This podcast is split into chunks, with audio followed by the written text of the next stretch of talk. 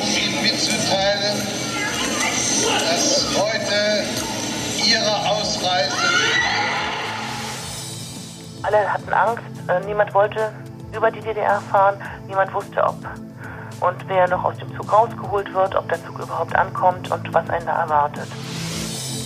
Als wir ausstiegen, fielen einem wildfremde Menschen um den Hals so, und, und steckten einem irgendwie Blümchen aus dem, aus dem eigenen Garten oder ein Schokoriegel ähm, in, in die Tasche.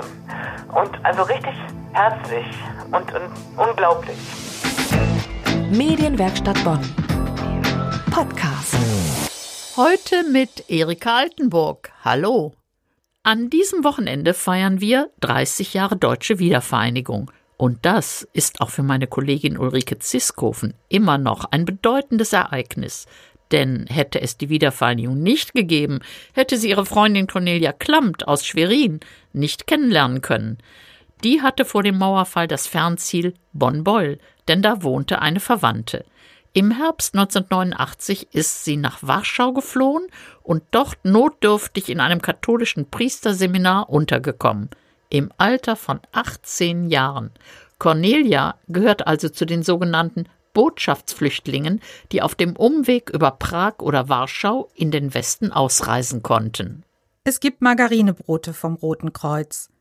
Die Flüchtlinge sehen im Fernsehen, wie der deutsche Außenminister Hans-Dietrich Genscher in Prag vom Balkon der deutschen Botschaft zu den 5000 DDR-Flüchtlingen dort spricht.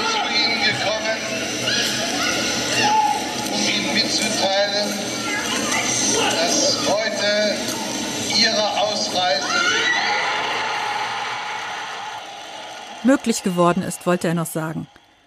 Die Ausreiseerlaubnis kommt zeitgleich auch für Warschau. Offiziell als Ausweisung aus der DDR als humanitäre Geste für die eigenen Landeskinder.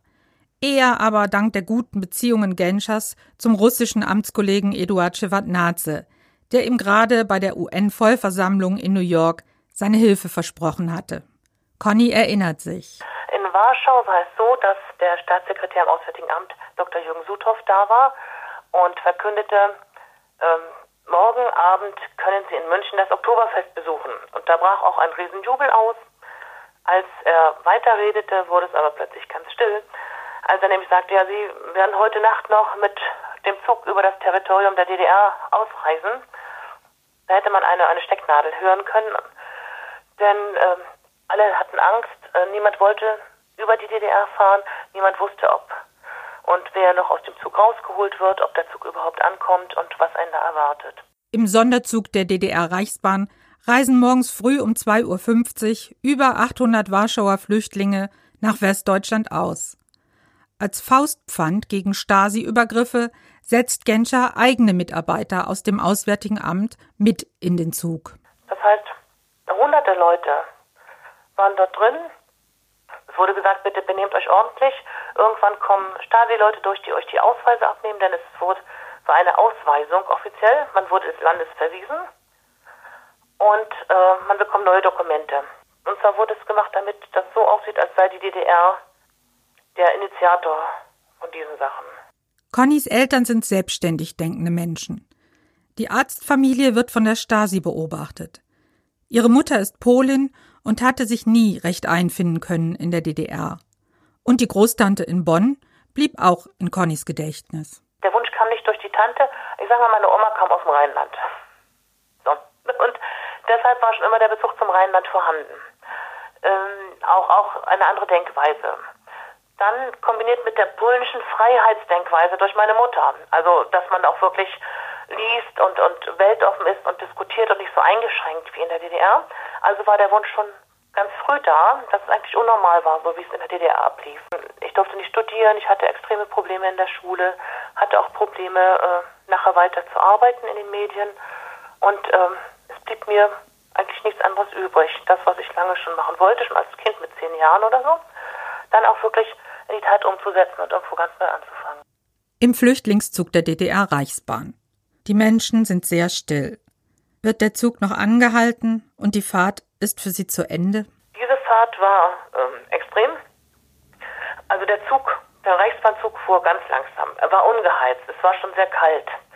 äh, und fuhr bewusst langsam. Also so langsam fuhren auch in der DDR die Züge nicht.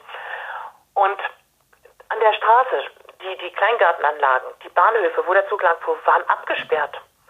Das heißt, es waren keine Menschen dort. Das war wirklich zu. Die Kleingärtenanlagen, kein Mensch dort, obwohl Sonne schien, auch wenn es kalt war. An den Straßen, an den Bahnschranken standen dann zum ersten Mal Familien, die sich an den Händen hielten und mit weißen Taschentüchern winkten. Und die schrien dann, wir wünschen alles Gute. Ein Berliner Radio hatte das auch vermeldet gehabt, dass die Züge unterwegs sind und die wussten, dass der Zug an dieser Strecke fahren muss. Gegen 16 Uhr. Stopp, Kontrolle mit Schäferhunden unterm Zug. Stasi-Mitarbeiter kommen in Vierergruppen im letzten DDR-Bahnhof Marienborn in den Zug und die Pässe werden eingesammelt. Weiterfahrt. Vorbei an den Wachtürmen an der Zonengrenze. Zwei schwere Eisentore werden auseinandergeschoben. Der Zug kann durch, frei, aufatmen. Im nahen niedersächsischen Bahnhof Helmstedt erleben die erschöpften Ankömmlinge eine Riesenüberraschung. 17 Uhr kamen wir dann in Helmstedt an. Das war der Hammer. Also wirklich, das hatte, hatte niemand erwartet. Da Okay. stand eine Blaskapelle von einer Gemeinde, Kirchgemeinde, und, und spielte Nun danket alle Gott. Der Bahnhof war überfüllt. Es waren Menschen mit Plakaten dort. Herzlich willkommen. Ähm, als wir ausstiegen, fielen einem wildfremde Menschen um den Hals so, und, und steckten einem irgendwie Blümchen aus dem, aus dem eigenen Garten oder einen Schokoriegel ähm, Tasche. Und also richtig herzlich und, und unglaublich. Ulrike Ziskofen über die Geschichte ihrer Freundin Cornelia Klammt. Zum 90. Geburtstag der Großtante konnte sie dann in Beul sein. Und die Geschichte der Warschauer Botschaftsflüchtlinge von 1989 beschäftigt sie bis heute. Sie hat ein Buch darüber geschrieben mit vielen Zeitzeugenberichten. Und sie ist auf der Suche nach weiteren Mitflüchtlingen von damals. Wer jemanden kennt, der jemanden kennt oder sich weiter mit dem Thema auseinandersetzen möchte, weitere Links finden Sie bei uns auf medienwerkstattbonn.de. Das war der Podcast aus der Medienwerkstatt Bonn. Heute mit Erika Altenburg. Bis zum nächsten Mal. Medienwerkstatt Bonn. Mehr Beiträge auf medienwerkstattbonn.de.